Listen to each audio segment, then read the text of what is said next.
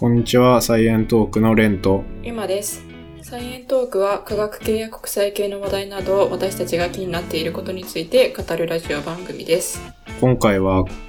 新型コロナワクチンの後編っていうことで、えっと、前回のエピソードでは、そのワクチンがそもそもどんなものなのかっていうこととか、えー RNA とか DNA がどういうものなのか、あとは、なんで開発が早かったんだろうっていう話をしました。えっと、今回は、まあ、引き続きなんだけど、前回と同じ参参考文献から、じゃあなんでこの技術は今まで使われてなかったかっていうところを質問してくれたところだけど。うん。まあ、とか、どんな工夫があったのかっていうところを、えー全部はちょっと難しいんで、ポイントを絞って、ちょっと説明してみようかなって思います。はい、お願いします。で、今回も、まあ、その、いい悪いの話じゃなくて、純粋にこういうものがあるんだよっていうところの紹介で、まあ、簡単に説明しようっていうところで、専門的な登場人物というか、まあ、二人ぐらいしか難しい言葉は出てこないように、一応なってると思います。じゃあ、まあ、今までなんで使われてなかったかっていう話に行く前に、まあちょっと前置きとして人間がどんな脅威にさらされてるかっていうのが結構重要になっててあのワクチンとか以前にそもそも生きてるだけでいろんなものにさらされてるわけだよね人間っていうのはその細菌とかウイルスとか。まあ寄生虫とかもそうだけどうん。うん。でそういうものがいるのになんでいちいち体の中でうわーって増えちゃったりしないであの僕らが生きれてるかっていうところ。まあそれをちゃんと自分のものじゃないっていう風に判断する、まあ、レーダーみたいな。レーダーというかセンサーかな。センサーみたいなものが、まあ、体には備わってて。例えば細菌だったらその人の細胞って、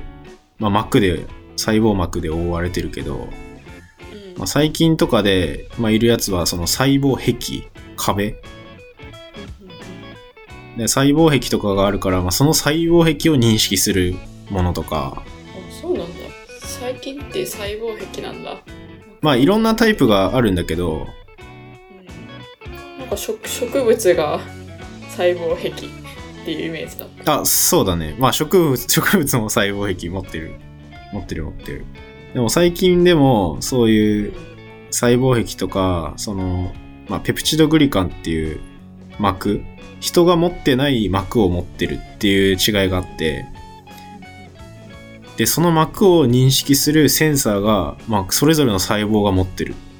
っていう状態になってるんだよね。で、まあ、あとはその外から基本的に DNA とか RNA の話を前回したんだけど、まあ、要は重要な情報なわけじゃん。生き物がそれを参考にタンパク質を作るっていうところで重要な DNA とか RNA っていうものも、まあ、外の世界にはいたりするんだけど、うん。それを、例えば細胞の中にホイホイ入ってきちゃうと、もうどれが自分の情報かわからなくなっちゃうわけよ。うん。ってなったらもう細胞の中、もう大パニック状態になっちゃうわけじゃん。これ、これは作ったはいいけど自分の細胞に必要ないもんだみたいなのばっかりやっちゃうと、もう細胞の中めちゃくちゃになっちゃうから、うん。わーってなっちゃうね。そうそう。だからそういうのをちゃんと防ぐような仕組みが備わってる。で、まあそのセンサー、まあ門番みたいなものがいるんだけど、その代表的なやつが、うんと、トールライクレセプターっていうもの。これがまあ1個目の登場人物なんだけど、これ TA、T トールライクレセプターで TLR ってよく略されるんだけど、これなんかすごい TDL と間違える人がよくい TDL って東京ディズニーランドなんだけど。い や東京ディズニーランドじゃなくて、そう TD、TDL じゃなくて TLR ね。ああ。気をつけます。で、まあ、この TLR っていうものが、まあ、いろんな種類があるんだけど、まあ、今回出てくるのこの TLR っていうのは数字がついてて、いろんなものを認識するうんうん。1、2、3、4、5みたいな。でうん、この7番っていうのが、すごい今回の登場人物。で、この7番っていうのは何してるのかっていうと、その RNA を認識するっていう役割を持ってる、まあセンサーなわけ。じゃあ番号ごとに何を認識するか違うんだ。そうそうそうそう。さっき言った、その、ペプチドグリカンみたいな細菌のものを認識するものだったり、あの、よくそのう細菌の周りにお砂糖がいっぱいついてる膜持ってるやつとかもいるんだけど、まあそういうのを認識するものだったり、まあ、いろんなタイプがいる。で、まあちょっとここでなんか TLR 以外にもいろいろあるだろうっていう研究ガチ勢の人も聞いてるかもしれないから、あれなんだけど、まあちょっと今回はそのいうちの一つの話。で、まあ基本的にはその細胞の膜の上にあって、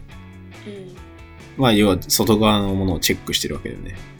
うんで、まあ RNA っていうのはさっき言ったようにその重要な情報でもあるんだけど、要は DNA から写し取った情報が RNA なわけで、それがずずっとそれが残っちゃうと、もうそればっかりできちゃうようになっちゃうから、まあ、ある程度は分解されるような仕組みっていうのはなってるから、まあ、結構分解はされやすいっていうものなんだけど、で、その RNA が、まあ、仮にふっと細胞の中に入ってこようとしたときに、まあ、これが異物だっていうところで、さっき言った TLR の7っていうやつが働いて、まあ、その RNA を分解したりとか、まあ、細胞が防御体制に入るみたいな、まあ、そういうことが起きるわけ。まあ、これを認識させてる、まあ、重要なところっていうのが、まあ、RNA っていうのは、その AUGC の4つの文字、塩基の文字で構成されているのが、まあ、A- AUGC、GCU とかなんかわーってなってるのが、まあ、基本的に RNA なんだけど、この U っていうのがすごい重要なわけ。で、U っていうのはウリジンっていうものなんだけど、まあこれが2個目の登場人物。で、これは、まあ U があるとまあ RNA があるっていうので、このさっき言った TLR っていうのが、あ、これ敵じゃんみたいな感じで、うんうんまあ分解したりするんだけど、じゃあ、これを、そう考えると、その、いコロナのワクチンの話で、RNA をワクチンとして使おうって思った時に、うん要は細胞の中にちゃんと入って、タンパク質まで出てくれないと、使い物にならないわけよ。だけど、この今話してる RNA に対する防御のシステムっていうのがあると、U、U 持ってるわけだから、U 持ってて RNA だから、入ってこようとした時に、あ、こいつ自分のものじゃねえなっていうので、すごい分解する、したり、まあ免疫のシステムとして、異物として扱われちゃうわけよね。で、これがあるから、すごい今まで難しかったわけ。この開発っていうのが。やっぱそこの細胞の中に、ちゃんと忍び込ませるというか、そこがすごい、まあ、タンパク質のワクチンだったら、もうタンパク質自体を使えばいいから、もうそれはもう、あ、異物だ、異物だで、細胞たちがわーって、それに対する抗体とかを作ればいいわけだけど、ああ、なるほど、そういうことか。そうそうそう。RNA は一回タンパク質になんなきゃいけないから、やっぱ細胞にね、一回侵入しなきゃいけないっていうハードルがある。何にもしなかったら、もう、タンパク質になる前にもう分解されちゃう。そうそうそうそうそう。それが結構ハードルが高かったっていうのが、まあ、なかなか今まで開発が進んでこなかったっていう理由の一つかな。で、まあじゃあ今使われてるやつはそこをどうやって侵入させてるのかっていうのが、まあいろいろやられてる方法はあるんだけど、まあ今回使われてるのが、この U、さっき言った構成成分の U を改造するっていうことをやってるんだよね。で、これを一番最初にやり始めているのがカリコ・カタリンさんっていうハンガハンガリー人の女性の研究者がいて、でこの人が結構活躍してるんだよね。で、このカリコさんは、ここの、まあ、AUGC ってわーって続いてるものを、まあ、いろいろちょっと改造したりして、そこの異物として認識されにくいようなものになんとかできないかっていうところをずっと研究していた人で、で、見つけたのは、この U 売り人っていうやつを、修道売り売り人って呼ばれる、修道っていうのはあの、偽のとか偽物みたいな意味なんだけど、あの、本当に微妙な違いなんだよね。ちょっとなんか一部ひっくり返したみたいなぐらいの違いなものを、あ、これだとちょっと免疫抑えて細胞の中に侵入しやすい。しても、そこのわーって免疫が出ないぞっていうのを、まあ見つけて特許とかも出してるんだけど、この修道ウリジンって、あの、もともと、あの、自分たちの細胞の中にもちょっといるんだよね。うんと、メッセンジャー RNA じゃなくてトランスファー RNA ってちょっと別なタイプの RNA に入ってるものなんだけど、これを使ってあげると、そこをクリアできそうだっていうのを見つけて、これがすごいことなんだけど。で、今のワクチンに使われてるやつが、この修道リジンっていうやつにメチルが入ってる、えー、N1 メチル修道リジンっていうものが実際に実用化されたものになってるっていう経緯になってる。まあ、このメチルっていうやつが、まあ結構肝にもなっているところなんだけど。肝になってるの、そう。これは、まあ何がすごいかっていうと、まあさっき言った TLR の7番って言ってたセンサー。この門番が、まあ売り人 U だとすごい認識して、は敵だってなるんだけど、うん、で、修道理人もまあそんな感じになるんだけど、メチル修道理人さる理事になると、まあ、さらにそこの認識に引っかかりにくいと。そう、センサーになかなか引っかからないで、スッと侵入、静かに侵入するっていうところで。なんで？そこが、要は、さっき言ったセンサー、センサーっていうのは、まあ、ポケットみたいなイメージで、タンパク質でできてる。ポケットみたいなところに、このウリジンっていうのが、まあ、はまっちゃうと、そこからシグナルが出て、まあ要は警戒状態になるんだけど、まあそのセンサーにそこの微妙に形が変わることではまらなくなる。はまりにくくなるっていうところで、かいくぐれっていうのを、まあ実際に見つけていて、そうなんかこれ本当に構造解析みたいなやつで、ちゃんとポケットみたいなところで、こことここがぶつかるからはまりにくくなるみたいなところまで分かってるから、すごいなって感じなんだけど。それは、あれなんあの、今回のコロナの前から、そのメチルをつけたら、あの、ポケットはまらなくなるっていうのはもう分かってたん？うん、それは実際に分かってて、まあ今あの、モデルナっていう会社とかはそれを使って、なんか全然違う病気とか、なんか違うウイルスのワクチンとかは、もう今回のコロナの前から実際にやってて、で、まあ、発売とか承認はされてるやつはまだないと思うんだけど、まあ、やってたやつをコロナに流用してやってるって感じ。まあ、やってたからこそ早かったんじゃないかなと思うけど。あんまり今までモレデナ以外で、あの、mRNA ワクチンをやろうとしてるところってなかったの？じゃあ。あ、いや、何社かあって、このカリコーさんっていう人も、この人普通に大学の先生だけど、うん、あの、ファイザーと一緒に、ビヨンテックっていう会社が、うん、まあ、そこと関わってるかな、このカリコーさん。で、なんか他にもね、結構何社かやってる会社はあるから、うん、なんか他にもね、新型コロナのワクチンでも今もメッセンジャー RNA で臨床試験やってるやつも確かあったはずだから、うん、まあなんか独占してるわけじゃないかな。まああとすごいのは、そこをかいくぐって細胞の中に入って、で、要はタンパク質までいかないといけないっていう話をしてると思うんだけど、ちゃんとそこまで行くんだよね。これは、あ、これああ、なんか普通の売り人じゃんみたいな感じで細胞は、はいはいはいっつって、それをもとにせっせとタンパク質を作作るっていうところまで行くのが結構すごい。ちゃそこまできっちり騙しきってるっていうか、そう、入ってくるときは敵じゃないよって言って、入った後も、まあ、ちゃんと味方として働いてくれるみたいなのは、いや、すごいよよくうまくできてるなっていうシステムだよね。いらないところだけなんか捨ててというか、で、本来の機能は残してみたいな。すごいね。なんか普通に考えたら、こんなうまいこといくみたいな。うん。なんか、それが、うん、文章で見ると簡単そうだけどね、その外側からポイって入れて作らせるみたいな、まあできそうじゃんって思うけど、